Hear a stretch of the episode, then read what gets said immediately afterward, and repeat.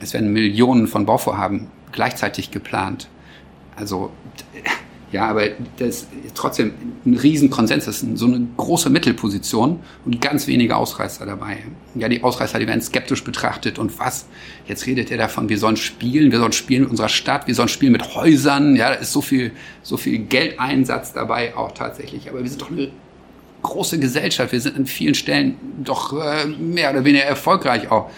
Äh, da muss es doch möglich sein, äh, eben mutiger zu sein, radikaler zu denken auch wenn, wenn wir uns nicht einsetzen für das, von dem wir überzeugt sind oder wenigstens von dem wir vermuten, dass es ein Erfolg sein könnte, ja, wer macht es denn dann? Herzlich willkommen zur Mai-Ausgabe von Architektur statt Planung, dem Podcast der Bundesarchitektenkammer, Staffel 3, Episode 3, die unter dem Titel Verantwortung läuft also die ganze Staffel. Verantwortung für die Stadt, für die Menschen, für den Berufsstand. Wir sprechen mit Persönlichkeiten, die sich schon längst in der Verantwortung sehen, Dinge grundlegend zu ändern und die ein neues Denken vorantreiben möchten, um Dinge zu verbessern. Mein Name ist Kerstin Kunekat und ich spreche heute mit Eike Becker, der Eike Becker Architekten zusammen mit seinem Büropartner Helge Schmidt leitet. Das Büro setzt sowohl urbane, komplexe Bauvorhaben um, als auch Projekte kleiner und kleinster Maßstäbe, also über die Innenarchitektur bis hin zum Objektdesign. Genannt seien hier zwei große Bürohäuser von vielen, da muss man sich auf der Website mal umschauen, eikebeckerarchitekten.de. Der Spireturm und 8 und 1 sei genannt, zu denen mehr Infos Sie, wie gesagt, auf der Website finden. Eike Becker gehört zu den Architekten, die sich nicht nur mit ihren eigenen Projekten beschäftigen, sondern sich voll in die gesellschaftliche Debatte über Architektur, Städtebau und Stadtplanung stürzen. Mit seinen Kolumnen und Statements bezieht er klar Position, was für den Berufsstand gut und auch nötig ist. Denn die Stadtproduktion ist das Anspruchsvollste, was man sich als Gesellschaft vornehmen kann, sagt Eike Becker, und das leisten viele Akteure zusammen. Bei dem Wort Immobilien wenden sich Architektinnen und Architekten vielleicht lieber ab, weil es den Blick auf die Rendite eines Objektes richtet und der Architektur nicht gerecht wird. Eike Becker wendet sich aber nicht ab von der Immobilienbranche, sondern wendet sich ihr zu. Er schreibt zum Beispiel regelmäßig eine Kolumne in der Zeitschrift Immobilienwirtschaft. Auf meine erste Frage, warum er das denn macht, antwortete er, ich habe schon seit eigentlich eine ganze Anzahl von Jahren richtig Spaß an meinem Beruf und äh, habe gemerkt, dass das ein grandioser äh, Beruf ist, eine grandiose Stelle auch ist äh, in der Gesellschaft. Äh, wir können Einfluss nehmen, wir können uns einbringen, auch tatsächlich. Manchmal werden wir auch gehört. Äh, wenn wir also gehört werden wollen, aber dann äh, müssen wir uns engagieren. Wir müssen irgendwie sehen, dass wir in die Gesellschaft uns hineinbegeben und die Immobilienwirtschaft, wenn ich dich jetzt mal da so zitiere, oder wenn man so anders will, eigentlich die Stadtproduktion, die funktioniert ja nicht mit uns Architekten alleine, sondern die geht nur mit Beteiligung von ganz, ganz vielen. Äh, ja, vielleicht ist die, äh, ist die Stadt sowieso das komplexeste, vielfältigste, anspruchsvollste, was man sich als Mensch vornehmen kann, äh, als Gesellschaft vornehmen kann. Und äh, an der Stelle müssen wir in den Dialog treten mit ganz vielen. Wir sind ja auch Vermittler. Wir müssen immer wieder werben eigentlich für unsere Ideen, für das, äh, für das wir uns äh, da einsetzen wollen äh, und müssen überzeugen können. Und wenn wir als Architekten nicht die Immobilienwirtschaft, also diese Branche, diese sozusagen diese, diese Monster-Geldverdiener, wenn wir die nicht überzeugen von unseren Ideen, dann werden die nicht Realität. Also müssen wir sprachfähig sein. Und deshalb denke ich, ist es wichtig, dass wir äh, uns da genau in diesen Kontext auch begeben, da wo wir nicht von vornherein Zustimmung bekommen. Wie schätzt du das ein, wie das in unserem Beruf generell so gehandhabt wird? Sind die Architekten ein bisschen zu leise? Müssen die generell mehr ihre Expertise in den Vordergrund rücken an den richtigen Stellen? Wir sind ja diejenigen, die da mitten auf der Kreuz und mitten auf dem Marktplatz stehen. Also wir verbinden ganz, ganz viele unterschiedliche Interessengruppen miteinander und äh, Wissensbereiche auch.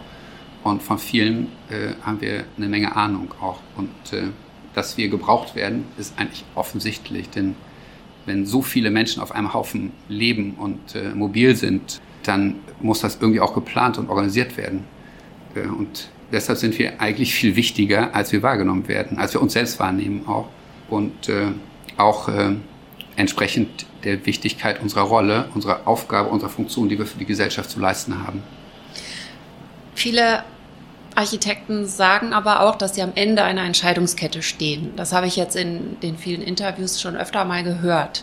Das heißt, die fühlen sich nicht so wie auf einem Marktplatz und irgendwas, dass sie irgendwas mitentscheiden können an der, an der richtigen Schnittstelle, sondern am Ende noch nicht die Fassaden machen dürfen.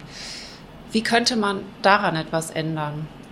An dem Gefühl oder an der Tatsache? Ist es eine Tatsache? Weiß ich gar nicht es ist zum Teil eine Tatsache, es ist zum Teil ein Gefühl und es ist äh, zum Teil Realität und äh, zum Teil ist es auch ganz falsch. Wir können uns auch eine Position selber aneignen und äh, können da mehr Einfluss nehmen.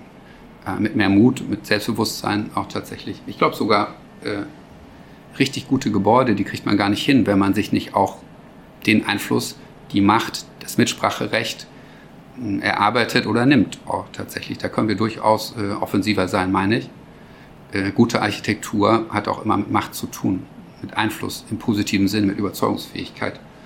Daran müssen wir arbeiten, daran müssen auch äh, junge Kolleginnen und Kollegen arbeiten, die das vielleicht von vornherein so nicht mitbekommen haben. Da spreche ich jetzt von mir als, als junger Person auch tatsächlich. Ich habe auch versucht, immer irgendwie über den Konsens äh, dann eben bestimmte Sachen dann hinzubekommen. Aber das geht nicht immer so. Und äh, es ist auch nicht so, äh, dass uns die Rolle, die Aufgabe, die wir haben, von der Gesellschaft oder von der ja, Immobilienwirtschaft zugewiesen wird, sondern wir sind äh, auch ein Stück weit Autoren unserer eigenen Geschichte und unserer eigenen Position. Und äh, da sich selbst ein bisschen größer zu denken auch, ist hilfreich und auch sehr angemessen. Glaubst du, es gibt jetzt in Zukunft da auch eine Änderung, dass man sozusagen über Teilhabe herausfindet, was braucht die gute Stadt an der Stelle, wie Quartiersentwicklung gut funktionieren kann. Gibt es da im Moment auch ein Umdenken? Also auch der, der Geldgeber, der Investoren und der Entwickler? Also wenn weniger am Tisch sitzen, ja, ich spreche mal von einem Investor, der äh, ideell immer an, am Tisch mitsitzt, dann bei solchen größeren Entwicklungen oder vom Projektentwickler, von der Stadtplanung, von der Bauaufsicht, äh, von der ingenieurtechnischen Seite Architekt, dann ist es äh, auch das Ergebnis von einer kleineren Gruppe. Komplexer wird es, wenn eben noch mehr am Tisch sitzen, wenn möglicherweise Teilnehmer oder wenn die Nutzer mit noch stärker am Tisch sitzen, wenn Personen aus dem Quartier mit dabei sind, die dann am Ende die Nachbarschaft ja auch formen werden, wenn es jetzt um ein Wohnquartier, ein Arbeitsquartier geht. Also diese, diese Personengruppe ist unheimlich wichtig, um Einfluss zu nehmen, auch um, um sich einzubringen, auch tatsächlich, denn sonst werden eben noch stärker die Interessen einfließen, die dann von der Investorenseite kommen. Ja, die wollen es dann praktisch und möglichst sicher haben von der Projektentwicklerseite. Die wollen möglichst das so machen, wie es schon mal erfolgreich gewesen ist. Und die Stadtplaner vertreten die Interessen der Gesellschaft als Ganzes dann. Also die öffentlichen Institutionen, die enorm wichtig sind in, in diesem ganzen Zusammenwirken, dass sie gut funktionieren, dass sie Einfluss nehmen, auch tatsächlich, dass sie auch einen Teil ihrer Macht dann eben auch nutzen können. Aber die Nutzer und die, die Menschen, für die die Stadt eigentlich gemacht worden ist, die sind natürlich extrem wichtig. Und deshalb suchen wir ja auch gerade danach, wie, können, wie kann das eingebracht werden? Wie kann das auch nicht nur eine Showveranstaltung sein, die dann eben mal Nachmittag dann äh, formal das abhakt, diese äh, Beteiligungsprozesse müssen äh, institutionalisiert werden und äh, müssen zu einer Routine werden. Das ist aber noch nicht der Fall, denn auch die Politik reißt sich nicht darum, die Strukturen, die sich einmal so eingespielt haben, dann auch äh, wieder aufzuweichen und auch Einfluss abzugeben dann eben. Und denkst du, dass sich durch Corona, durch diese Pandemieerfahrung, die städtische Erfahrung, dass die Stadt geschlossen war vor einigen Monaten und dass sie jetzt langsam wieder öffnet und dass dieser, dieser neue Blick auf die Stadt, der dadurch vielleicht entstanden ist, dass der diesen Prozess positiv verändern wird? Davon gehe ich natürlich aus. Ja, also äh, äh, da hoffe ich drauf natürlich, aber ich erkenne auch, dass da sehr viel passiert ist schon. Wir haben, wir haben festgestellt, dass wir Menschen sind, wir sind sozusagen organische Wesen. Es geht nicht nur um Computerviren, sondern da gibt es richtige äh, biologische Viren. Äh, wir haben festgestellt, dass wir wahrscheinlich viel verwandter sind mit äh, Tieren und Pflanzen als mit äh, Robotern. Und das wird seinen Einfluss haben. Wir haben gemerkt, dass wir auch Lebensqualität haben wollen, auch am Arbeitsplatz, äh, dass wir eine Freiheit haben wollen, selbstbestimmter zu arbeiten, äh, ob das jetzt von zu Hause ist oder mobil unterwegs oder im Büro. Ähm, das sind Emanzipationsprozesse, die da stattfinden. Und wir haben aber auch gemerkt, dass wir krass andere Menschen vermissen, auch die direkte Begegnung. Und äh, da entscheidet sich halt sehr viel für eine Gesellschaft in den öffentlichen Räumen. Wenn Menschen zusammenkommen, wenn sie sich sehen, auch äh, mehr oder weniger intensiv begegnen, dann äh, kriegen sie was voneinander mit. Und die Gesellschaft braucht das, braucht eigentlich das, das Verständnis für die unterschiedlichen gesellschaftlichen Gruppen, die unterschiedlichen hm, Identitäten äh, streben ja stärker auseinander. Das erlebt man alle Nase lang auch. Ja. Das sind Emanzipationsprozesse, die irgendwie stattfinden, auch die ja auch gut sind. Aber wo ist das Wir? Wo ist sozusagen dann, wo sind die positiven gemeinschaftsbildenden Erlebnisse, die wir aber als Gesellschaft brauchen? Und das findet man eben eigentlich besonders gut im tatsächlichen Raum. Ja. Der muss allerdings auch dafür geschaffen werden, er muss umgebaut werden, er muss angepackt werden. Da gibt es geradezu katastrophale Verhältnisse, in denen wir eigentlich heute gerade leben. Wir akzeptieren es nur als unsere Realität, aber dass die Mobilität so aussieht, wie die Mobilität heute aussieht, ist ja ein kompletter Irrsinn, Schwachsinn. Dass wir uns dazu muten, du hast von deiner Familie erzählt, ja, so was muss man tun, um da die Kinder in den Kindergarten oder in die Schule zu bringen, auch tatsächlich, wenn sie klein sind. Ja. Das ist eine lebensfeindliche Umgebung, die wir da geschaffen haben durch die äh, Individualmobilität, durch die PKWs. Das gehört abgeschafft und beendet, so schnell es eben nur geht. Ja, unsere Städte sind in der Ebene menschenfeindlich geworden. Da haben wir als Architekten natürlich auch viel Erfahrung, uns in die Diskussion mit einzubringen.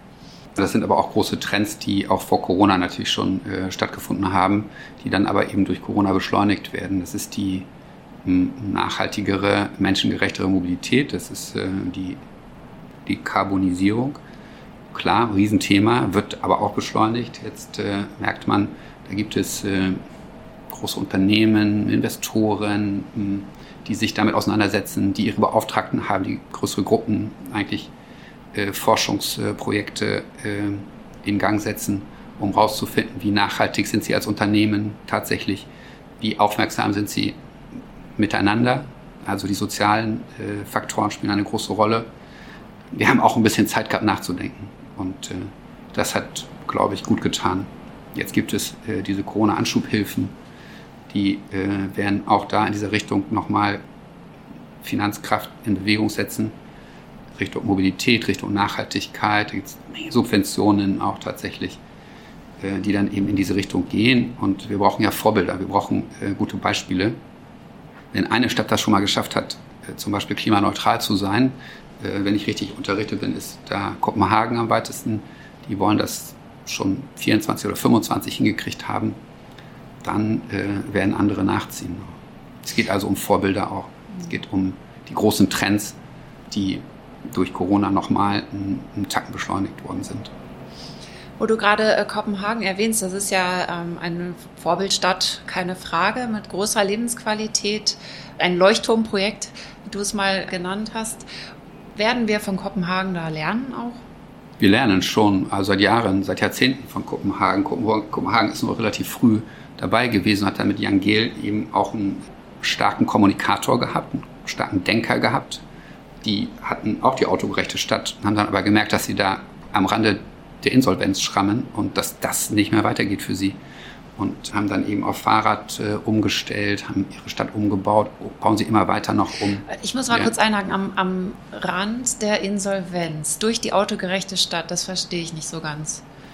Die haben extrem viel investiert in die, äh, in die großen Straßen, in das Verkehrswegenetz, Flyovers und solche Sachen. Und äh, gibt es auch ein Beispiel in Deutschland im Übrigen, auch äh, Ludwigshafen, also die auch, ich bin jetzt nicht mehr richtig informiert über den aktuellen Stand, aber die haben eben ihre Kommune auch ausbluten lassen, obwohl sie massive Steuereinnahmen hatten, weil sie in den 70er Jahren halt eben riesen Verkehrskonzepte realisiert haben.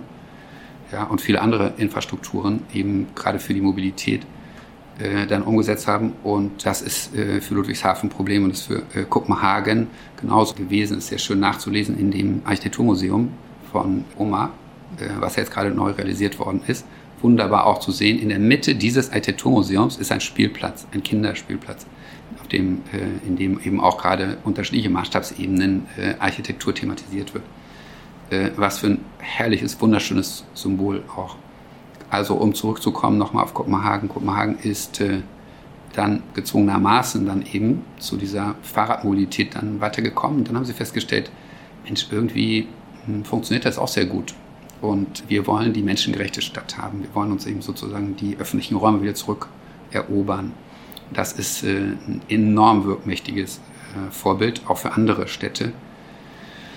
Auch in Deutschland gibt es äh, Städte, die eben wieder sich erholt haben von den 60er, 70er Jahren, von den Zerstörungen des Weltkrieges. Wir haben gelernt, wie besserer Städtebau funktioniert, tatsächlich auch, wie die menschengerechte Stadt aussehen kann, die sozial verträgliche Stadt eigentlich sein sollte. Das ist eine, eine Vision. Und das setzen Städte wie München, Münster, Freiburg, ja, viele andere auch schon seit vielen Jahren um. Es ist eine Chance für die Gesellschaft, einfach äh, besser zu werden. Ja, das ist nur nichts, was äh, eben so sprunghaft funktioniert. Deshalb eben auch der, heute ist ja gerade eben der Mietendeckel gekippt worden. Stadtplanung ist eine langfristige Veranstaltung und deshalb ist es auch so uninteressant für Politiker, für viele Politiker. A, weil es komplex ist, weil es kompliziert ist in den Abstimmungen, weil es Jahre dauert. Meistens geht das über Legislaturperioden hinaus. Ähm, auch die Medien selber, das ist nichts, was da irgendwie mega sexy ist, ja, oder spektakulär oder so, ja. Aber es geht um Jahrzehnte und äh, es geht dann eben um die menschengerechte Stadt, die kann nur in Jahrzehnten errichtet werden.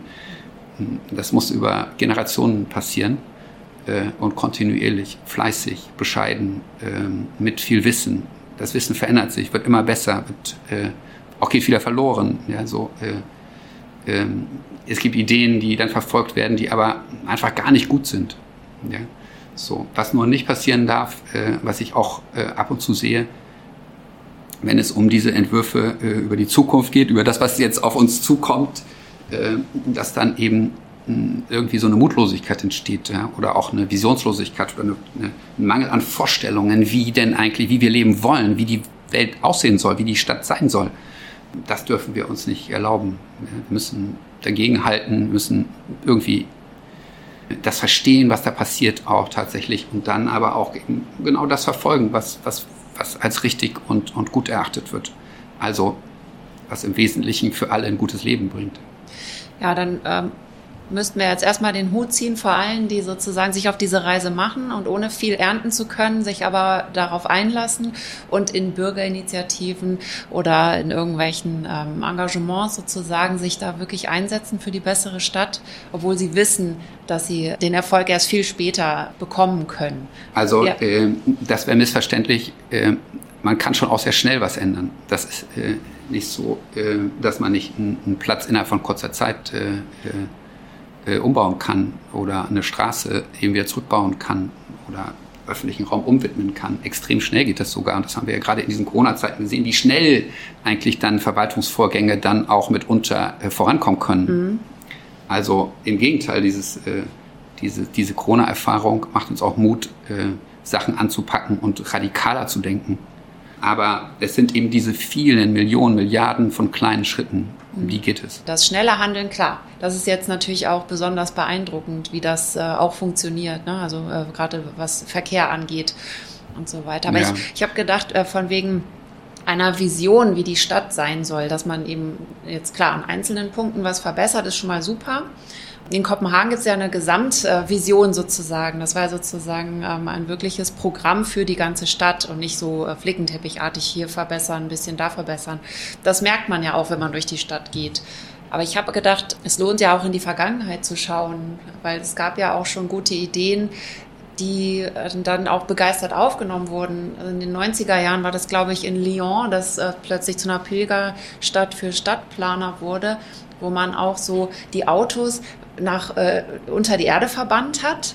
Die äh, Stadt war plötzlich autofrei und man hat mit Lichtinszenierung die Architektur in Szene gesetzt und ich hatte so das Gefühl, einfach die Stadt äh, feierte sich so selber auch dadurch. Also wie halt man es sich zu Hause auch schön macht und Bilder aufhängt und nicht nur funktional denkt, sondern als, als Ort zum Sein und dass man das auch äh, genießen kann, äh, was da so ist.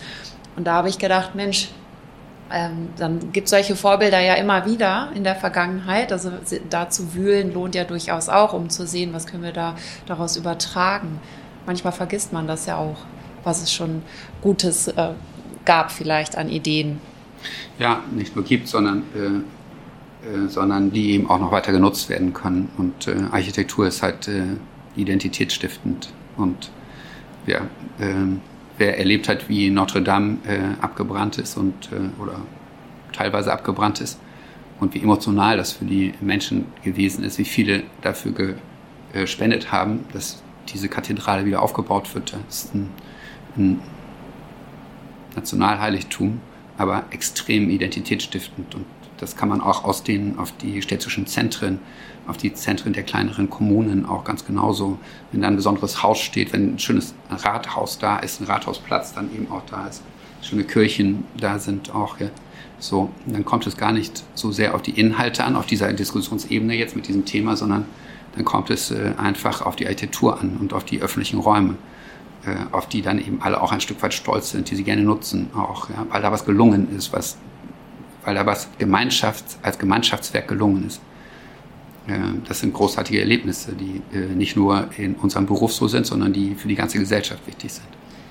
Fehlt uns da vielleicht was deswegen, weil das so eine Verwundung war nach dem Krieg zum Beispiel in Deutschland? Also wo du jetzt sagst, Notre Dame, dieser eine Brand, die Menschen standen da völlig verzweifelt. Und wenn man sich das jetzt mal auf die Nachkriegszeit überträgt, wo so viel zerstört war, auch äh, wirklich wichtige Architektur, nicht nur die Wohnhäuser, was auch sehr verletzend ist natürlich, wenn die eigenen Dinge alle so in Schutt und Asche liegen. Vielleicht hat es damit zu tun, dass die Architektur danach so etwas weniger qualitätvoll ausgeführt wurde mit dieser Verletzung durch die Zerstörung? Die ganze Gesellschaft ist komplett verletzt gewesen. Also das kann ich jetzt nur äh, aus äh, zweiter Hand berichten, weil ich das selber nicht erlebt habe. Ich bin sozusagen angefangen dann irgendwann in den 60er Jahren und dann in den 70er Jahren irgendwie bewusster zu unterfragen. Aber das Bild, äh, was sich mir da zeichnet aus meiner Großelterngeneration, ist, dass die, dass ganz viele Menschen ganz viel verloren haben, ja, dass da eine Vision auch verfolgt worden ist hier oder da, äh, die, die vollkommen in die Irre geführt hat das, das stellt eine ganze Gesellschaft in Frage und das kann man auch ablesen im Städtebau, das kann man ablesen in dieser Zerstörungswucht auch, die dann in der Nachkriegszeit passiert ist. Also in Berlin ist sehr viel durch den Krieg zerstört worden, aber noch viel, viel mehr äh, durch die Aufräumarbeiten, durch die, äh, durch die städtebaulichen äh, Interventionen dann in den 50er, äh, 60er Jahren, 70er Jahren. Da sind ganz irre Konzepte realisiert worden, teilweise realisiert worden, dann irgendwie wieder abgebrochen worden. Also man merkt, dass es, äh, da ist eine Gesellschaft zutiefst irritiert und verunsichert gewesen. Da war ganz wenig an der richtigen Stelle. Heute oder in den 80er Jahren dann, schon in den 70er Jahren fing man an, sich, sich zu interessieren für die historische äh, Bausubstanz wieder. Noch als ich angefangen habe als Architekt, da war die Gründerzeitarchitektur war so ein Gegenbild, war so was Ekliges, war so als etwas, was man richtig verachtet hat. Ähm, das ist lange her. Ja, man hat ganz, ganz viel gelernt eben auch. Aber äh, wir lernen eben auch kontinuierlich weiter. Was ist eine gute Stadt? Wie kriegt man das hin? Auch tatsächlich, dass es eine menschengerechte Stadt ist. Ähm, ähm, dass es, äh, dass die Mobilität umgebaut wird, äh, dass es jetzt klimaneutral wird. Ja, also all diese, diese richtig, richtig großen Fragen, das sind ja enorme Visionen, die aber eben mit, mit Hartnäckigkeit, mit Einsatz von äh, Lebensenergie, Finanzkraft, Wirtschaftskraft äh, angepackt und umgesetzt werden müssen. Mhm. Aber in diesem Prozess befinden wir uns und die Städte verändern sich kontinuierlich. Wir denken, hm, es steht ja so ein Haus da über 100 Jahre, vielleicht schon 200 Jahre, 50 Jahre. Äh, aber diese Städte verändern sich enorm schnell. Und schon in den 90er Jahren, als ich jetzt eben dann nach Berlin gekommen bin, Anfang der 90er Jahre, äh, wie sich die Stadt äh, so verändert hat in dieser Zeit. Auch die Gesellschaft, die städtische Gesellschaft sich verändert. Es ist schon beeindruckend so zu sehen, was da geht, was für ein Potenzial wir haben. Wir müssen es nur eben wirklich anpacken. Und da können wir, und da komme ich jetzt wieder zurück auf unser eigentliches Thema, da können wir als Architekten viel Verantwortung übernehmen um eben der Gesellschaft das Zuhause zu geben, was ihr, was ihr, was ihr nutzt, mhm. was gut für sie ist, was, was, was äh, den Einzelnen hilft, ein gutes Leben zu führen. Ich meine, gerade Berlin ist ja schon so, dass die Entscheidungen da auch gefällt wurden, wo Architekten dann auch nicht mehr so viel Einfluss auf die Stadtgestaltung hatten, so Gefühlen. Also dieser berühmte Ausverkauf der Stadt. Und äh, ich habe auch das Gefühl, die Bauträger, wenn, die müssen halt auch innovativ sein, um sich darauf einzulassen. Ne? Also ich meine, das hattest du ja eben auch schon mal gesagt. Ne? Jeder ist sozusagen, möchte, gerade die Geldgeber, die möchten ihre Sicherheiten haben und wollen nicht rumexperimentieren. Aber genau das braucht es ja auch, ne? diese gemeinsame, diesen gemeinsamen Wunsch. Also die Architekten können das ja alleine gar nicht äh, voranbringen. Ne? Aber ähm, also wie können sie es voranbringen? Ja, das ist die bessere Frage. Ja, ja die Architekten äh, können das alleine nicht voranbringen, stimmt so gar nicht. Ja, so, äh, denn sie sind auch nie alleine. Ich bin ja kein bildender Künstler, der jetzt eben dann in sein Atelier geht und an zehn unterschiedlichen Bildern arbeitet und äh, am Abend wieder nach Hause geht, ohne mit jemandem gesprochen zu haben. Aber ja, so kann ein super erfolgreicher Tag gewesen sein. Das, so sieht mein Tag nicht aus, sondern ich muss ständig mit ganz vielen im Büro und nach außen kommunizieren, abstimmen, überzeugen.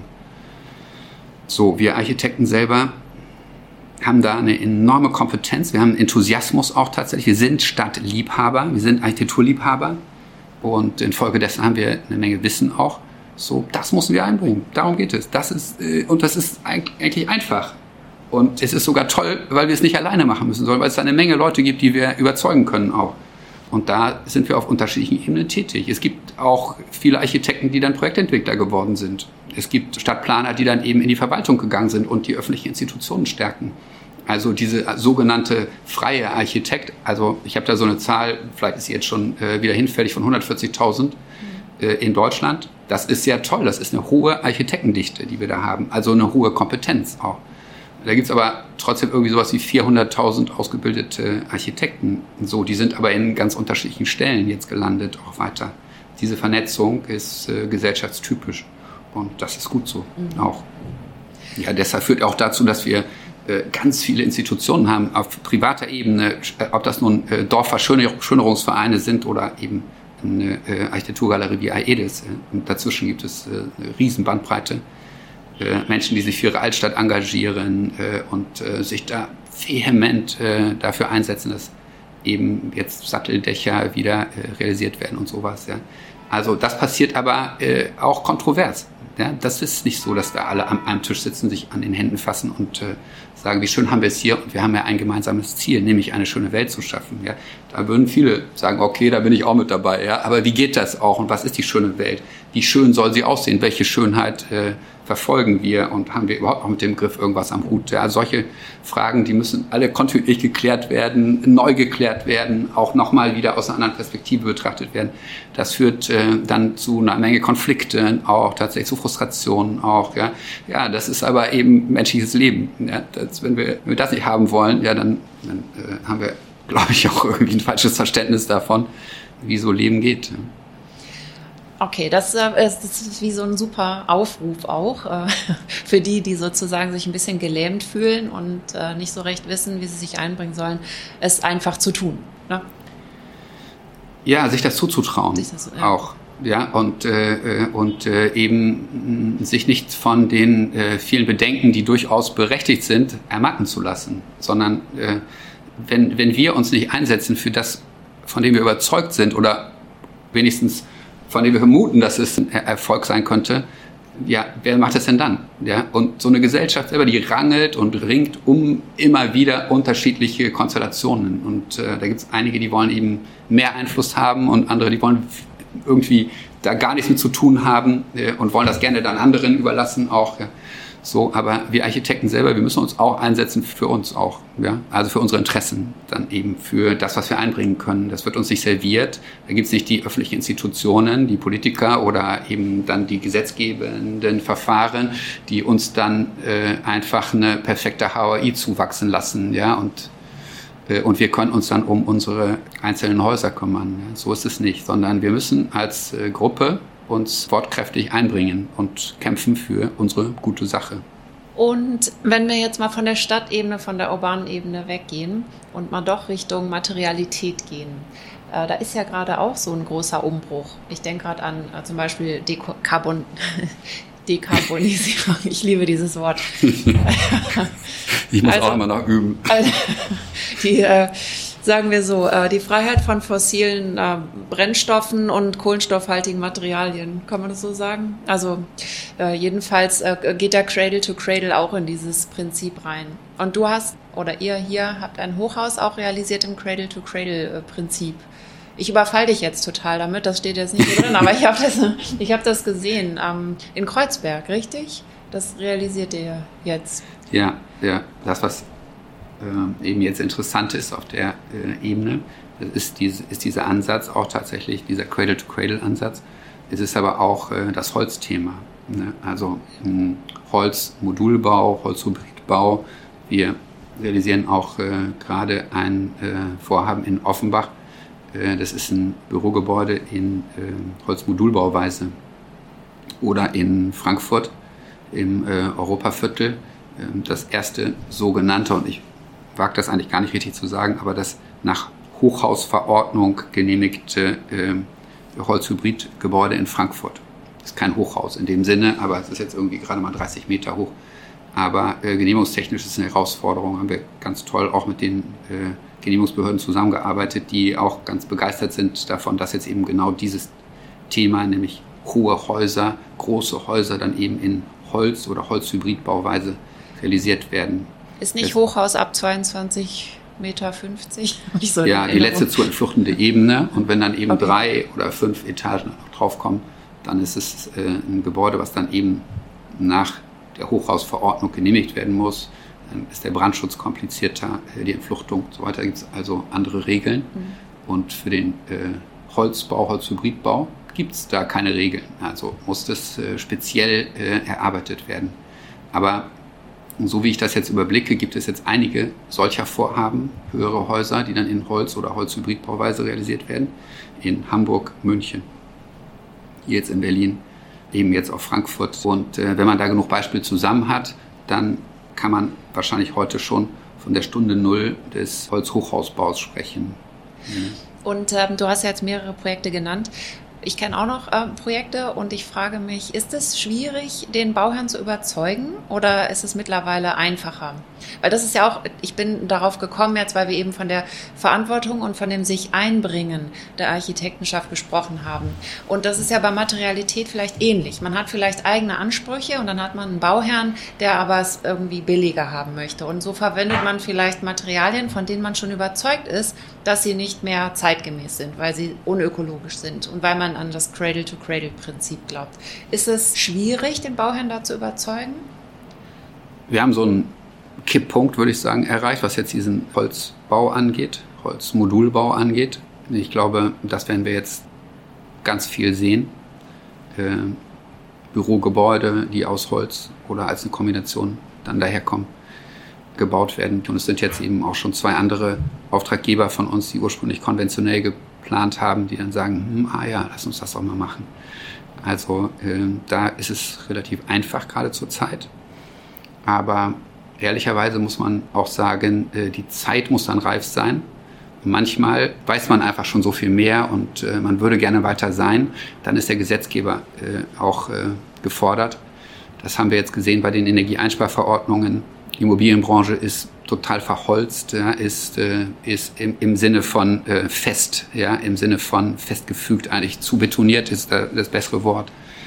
Ähm, sehr unflexibel, äh, nicht innovationsfreundlich, ist eine der Branchen, der Berufsbereiche, die da am wenigsten Produktions-, Produktivitätsgewinne eigentlich auch tatsächlich im Sinne von Zugewinne, Wachstum äh, erzeugt, äh, erzeugt haben in den letzten Jahren. Und das, was da eben dann passiert ist an Innovationen, ist dann eben durch den Gesetzgeber erzwungen worden. Also da spielt die öffentliche Hand eine ganz große Rolle. Man sieht es jetzt auch, also gerade das Energiethema, das muss äh, einfach durchgedrückt werden. Ja, das geht gar nicht anders. Und dann wird ein Projektentwickler, der dann eben da seine Zahlen, der sehr stark Zahlen bestimmt ist auch, der wird da nicht sagen, ey, super Idee, ja. Es sei denn, er hat Vermarktungsvorteile hm, damit und auch die hm, Investorenseite kommt jetzt langsam dahinter, äh, dass das doch wirklich interessant ist, schon als eigenes Unternehmen eben hm, ökologisch, sozial verantwortlich und transparent zu arbeiten. Also diese Standards, die setzen sich jetzt in der äh, Industrie durch, die setzen sich in der Wirtschaft durch und die haben dann diese Auswirkungen auch tatsächlich, dass sich dann viele andere auch darüber Gedanken machen. Ja, es gibt ja auch zum Beispiel den Materialpass. Weiß nicht, ob, wann der mal gang und gäbe wird, aber für Cradle-to-Cradle-Gebäude, dass sie einen Materialpass haben, welche Materialien verbaut sind und dass die nach einer gewissen Zeit, nach ein paar Jahrzehnten oder vielleicht sogar noch länger, weiß ich gar nicht genau, wieder verbraucht werden können oder anders gebraucht werden können. Zum Beispiel, dass der vielleicht auch, ja, wenn das äh, Standard werden würde, wäre äh, gut, aber ich glaube, die Politik braucht da sehr gute Beratung ähm, weil, weil die politischen Entscheidungen, die teilweise getroffen wurden, das, das sieht man ja, dann kommt eben Wärme, dem Verbundsystem und so weiter raus und sowas wird gefördert und so weiter. Das, das, das gibt dann so ein paar Dinge, die vielleicht noch ähm, angepasst werden müssten an neues ökologisches Denken. Also äh, in diesen äh, DIN-Ausschüssen oder in diesen Normungsausschüssen, da geht es mitunter zu wie bei der Schlacht äh, von Trafalgar. Also äh, da kämpfen unterschiedliche Interessengruppen äh, für ihren Baustoff ja, und sehen zu, dass dann eben gerade noch äh, auf den letzten Metern eben eine Verordnung sabotiert wird, eine Festlegung äh, nochmal abgemildert wird. Also ja, da sehe ich auch keine Architekten, eigentlich, die sich da engagieren. Die haben dann eben andere Sachen zu tun, aber äh, auch das wäre lohnend, äh, sich da einzusetzen. Als Berufsgruppe, als Berufsverband müssten wir eigentlich sowas nochmal stärker organisiert bekommen ich kann verstehen, dass das ähm, eher so ein, so ein Schattendasein führt, aber es hat dann eben halt blöde Auswirkungen. Lassen wir das mal so stehen äh, und nehmen das auch mal als, als Aufforderung mit, äh, dass sich da mehr Architekten einbringen an der Stelle. Ich wollte gerne noch mal ähm, fragen zur Trennung von Planen und Bauen. Das ist ja auch äh, der, für die Bundesarchitektenkammer ein wahnsinnig wichtiges Thema. Und äh, warum ist das so wichtig? Also Trennung ist erstmal nicht unbedingt gut. Ja, so. Aber äh, in diesem Fall ist es richtig, dass äh, die Planung bei den kompetentesten Personen dafür äh, auch mit Einfluss äh, angesiedelt ist und dass das Bauen dann halt eben von anderen gemacht wird, dass das Bestellwerk, wenn man so will, eigentlich das, was gebaut werden soll, dass das geklärt wird von denjenigen, die es nicht bauen, sondern die es planen und die sich das ausdenken. Und dann sollen die, die das bauen, die sollen dann ihre ganze Kompetenz mit einbringen, die sollen auch äh, möglicherweise hier oder da nochmal eine gute Idee mit einfließen lassen können, aber dann wird das Bestellwerk vereinbart im Vertrag und dann sollen sie es bauen. Ja? Und äh, das äh, ist eine super Rollenverteilung. Überall da, wo es nicht passiert, es gibt viele Länder, das ist jetzt mittlerweile ja schon die Ausnahme, es gibt viele Länder, in denen das eben schon ganz anders organisiert ist, schon auch das, dieses kleine, von uns so häufig bewunderte äh, Niederlande zum Beispiel. Ähm, da ist es so, dass die Architekten das mehr oder weniger schon abgegeben haben und, äh, und es dann eben von einem Unternehmer äh, geplant wird. So, das führt aber äh, auf der Etappe dann eben zu einem, zu, einem, zu einem Wertverlust, zu einem Qualitätsverlust. Also die haben den Entwurf und ab, sagen wir mal, äh, Maßstab 1 zu 50, ab Werksplanung geht es an, an den Generalunternehmer. Ja, die, die Werkplanung wird schon vom Generalunternehmer gemacht. Genau. Also die Zeichnungen sind deutlich dünner, als wie wir sie jetzt machen würden, auch schon zum, für einen Bauantrag. Äh, ich habe das jetzt erlebt und hatte da sehr gestaunt, weil wir gerade so ein Projekt äh, in den Niederlanden da bearbeiten, äh, mit einem Büro zusammen. Und ja, da lerne ich das staunend. Da sind dann natürlich auch die Honorare radikal niedriger. Aber äh, da geht es ja nicht darum, äh, äh, ja, dass man da weniger verdient, sondern es geht darum, dass damit eben auch weniger Kompetenzen eigentlich da sind. Ne?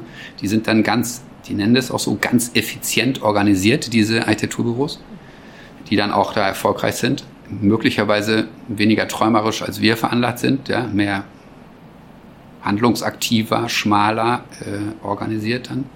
Aber das führt zu Kompetenzverlusten, ist doch klar. Ja, und damit auch zu Einflussverlusten. Und die, die Auftraggeber dort in den Niederlanden beispielsweise, aber auch in Frankreich, auch in England, auch in Amerika, äh, die sind da dominant. Und welche Auswirkungen hat das auf die Häuser an sich, auf die Qualität? Das führt dazu, dass die Qualität halt sinkt.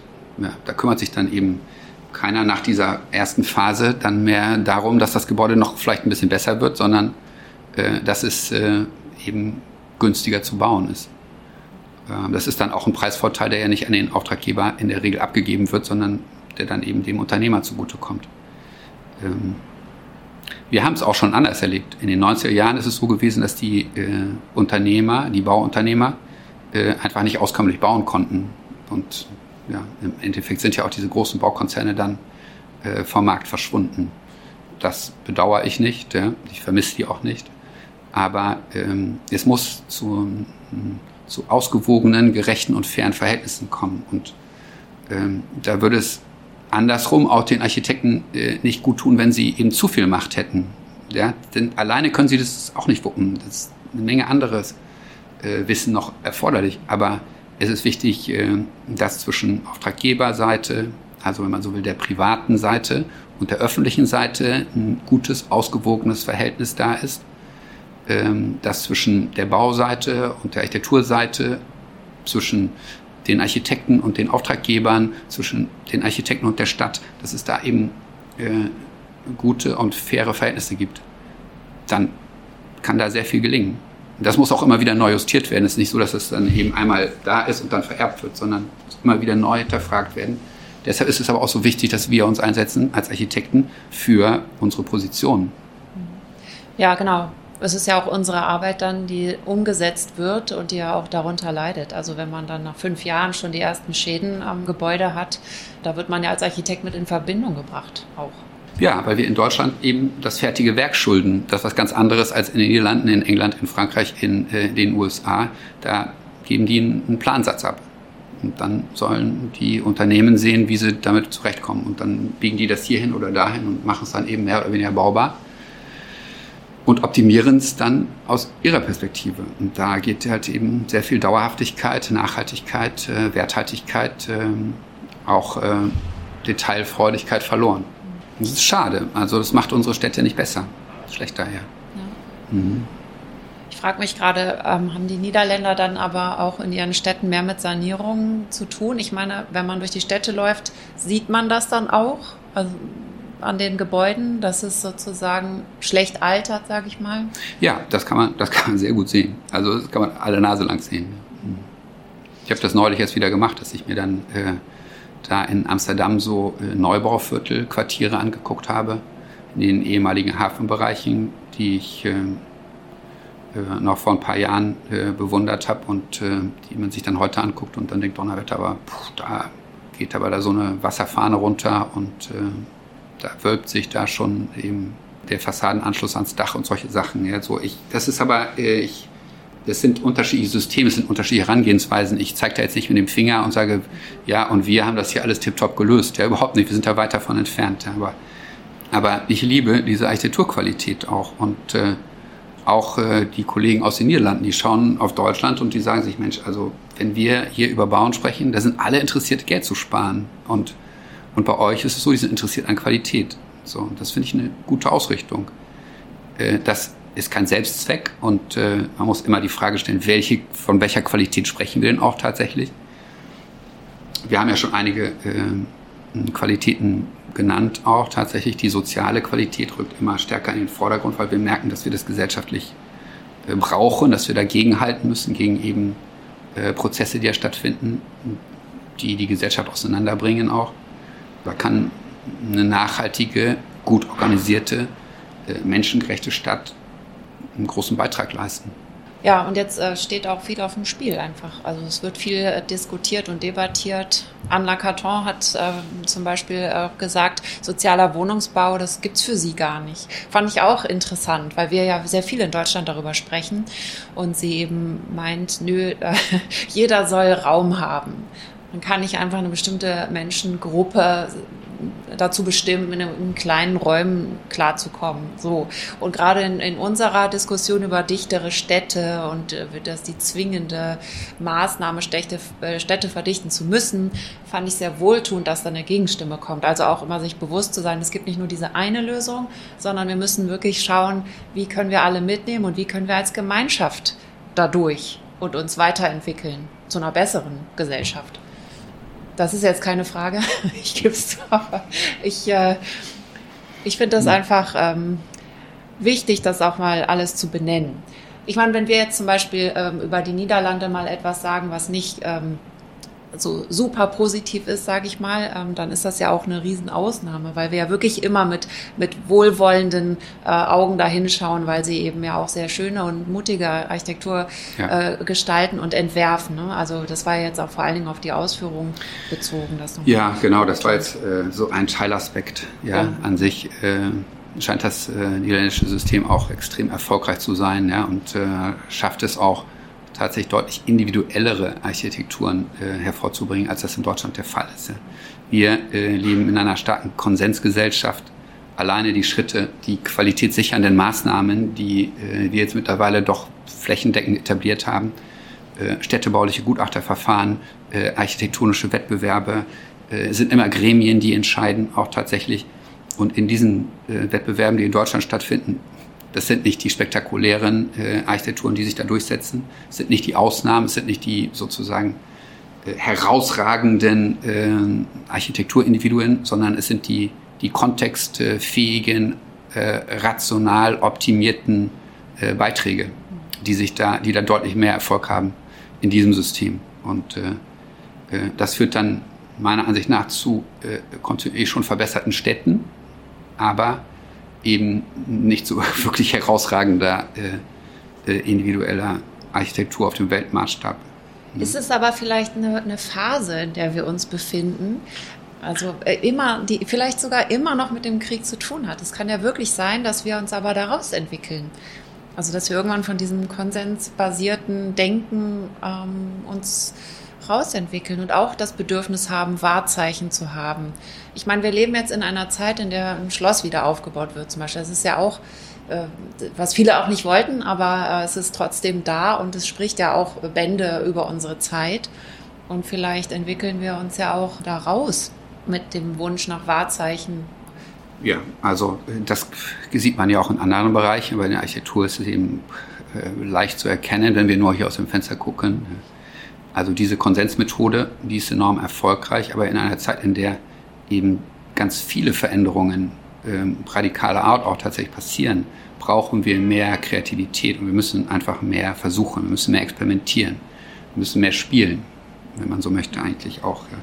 Äh, damit äh, meine ich nicht, dass die Stadt zum Spielball äh, unterschiedlicher Interessen wird ja, oder so kommerzieller Interessen noch dazu, sondern nein, wir müssen Beispiele uns erarbeiten, die ge gegebenenfalls funktionieren können. Wir müssen uns Freiräume erarbeiten auch und die dann eben auch Stück für Stück nutzen. Kreativität ist ein ganz entscheidender Erfolgsfaktor für Gesellschaften, für uns als Architekten. Ja, so, da wird jeder sagen, ja klar, ich bin jeden Tag kreativ. Aber äh, umso wichtiger ist es, dass wir uns eben auch einbringen und äh, dass wir weiter experimentieren auch und äh, wieder was Neues auch ausprobieren. Das kann mitunter nicht so gut funktionieren, so, aber es war wichtig, das eben ausprobiert zu haben. Dann kommt das nächste Projekt und äh, das lernt dann aber ein Stück weit davon und kann das schon abändern. Und so kommt man ja doch viel schneller voran.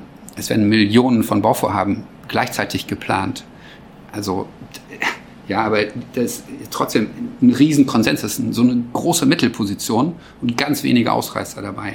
Ja, die Ausreißer, die werden skeptisch betrachtet und was? Jetzt redet er davon, wir sollen spielen, wir sollen spielen mit unserer Stadt, wir sollen spielen mit Häusern, ja, da ist so viel, so viel Geldeinsatz dabei auch tatsächlich. Aber wir sind doch eine große Gesellschaft, wir sind in vielen Stellen doch äh, mehr oder weniger erfolgreich auch. Äh, da muss es doch möglich sein, äh, eben mutiger zu sein, radikaler zu denken auch. Äh, das ist jetzt sozusagen die defensive Version, aber nein, es ist erforderlich, es ist notwendig auch, dass wir das tun, dass wir da schneller vorankommen, als wir jetzt vorankommen. Unsere Städte, auch wenn sie jetzt in den letzten Jahrzehnten schon verbessert worden sind, wenn es da schon so ein Aufatmen gibt, ja, wenigstens, äh, dass man darüber nachdenkt, dass die Städte ja nun doch auch eher für Menschen gemacht werden sollten und für Kinder und für Alte, ja, das ist ja eine revolutionäre Idee eigentlich schon in diesem Kontext, äh, so, so erstaunlich das äh, erscheint. Aber eben, ja, bei dem Wohnen, ja, wir denken immer noch in Häusern, wir denken in, äh, in Wohnhäusern, in Bürohäusern, Arbeiten und so weiter, aber in Wirklichkeit muss sich das viel stärker miteinander vernetzen und vermischen auch und äh, die unterschiedlichen gesellschaftlichen Gruppen müssen zusammenkommen. Ja, das, das muss schon also äh, in dem städtischen Kontext ein Stück weit äh, möglich sein ja, oder wie wir arbeiten auf der Fläche, ja, so. Auch das äh, sind große Themen, das kann so viel besser sein. Äh, äh, als das jetzt zurzeit passiert oder wie wir wohnen auch tatsächlich. Ja. Wir denken eben in diesen einzelnen Kategorien, aber wir müssten viel stärker in Nachbarschaften denken eigentlich, ja, in sozialen Strukturen auch, ja, ja, in, einfach in wie kommen Menschen zusammen? Ja? Wie kann da Nachbarschaft entstehen? Auch wie kann es sein, dass die dann eben anfangen, sich zu helfen ja? und Interesse füreinander äh, zu entwickeln? Ähm, sich auf, auf der Bank äh, vor dem Häuschen äh, irgendwie treffen, zufällig, oder äh, vor dem Café. Ja, das ist doch die Lebensqualität, an der wir arbeiten wollen. Das ist das, was wir hinkriegen wollen, was wir uns wünschen auch wenn da jetzt wie bei uns da in der, an der Straße, da ein kleines Café aufgemacht. Lama heißt das ja, also vollkommen unspektakulär. Ja? So, die haben da so ein paar Lama äh, Tuschezeichnungen an die Wand gehängt, aber irgendwie haben die ein gutes Gefühl. Die geben auch mal, machen auch mal veganen Kuchen und äh, äh, haben da irgendwie nachhaltigen Kaffee und irgendwie die Stühle sind so ein bisschen irgendwo gefunden. Das ist das, was ja dann Lebensqualität auch äh, ausstrahlt und was ein Vorbild ist wieder dann für andere. Also diese, äh, das sind diese vielen kleinen Schritte, ja, die wollen gerne koordiniert werden mit einer Vision, mit einer Vorstellung von der ganzen Stadt. Aber das ist das, was eben letztendlich unsere Kultur und uns als Menschen auch ausmacht, nämlich, dass wir ein gutes Leben wollen, ein gutes Leben für nicht nur uns selbst, sondern für eben auch die, mit denen wir da unterwegs sind und hoffentlich auch für die, die dann nach uns kommen. Genau, und für die schaffen wir Raum. Das ist es ja. Dieses kleine Café kann ja nur existieren, weil das einen Raum findet, der bezahlbar ist und den es äh, mieten kann, sozusagen. Wenn es ihn nicht besitzt, wahrscheinlich ist das ja nicht. Und dann kommen wir auch, äh, damit würde ich sagen, auch schon zum Schluss des Gesprächs, weil das ist ein total schönes, äh, ein schöner Schlussgedanke, finde ich.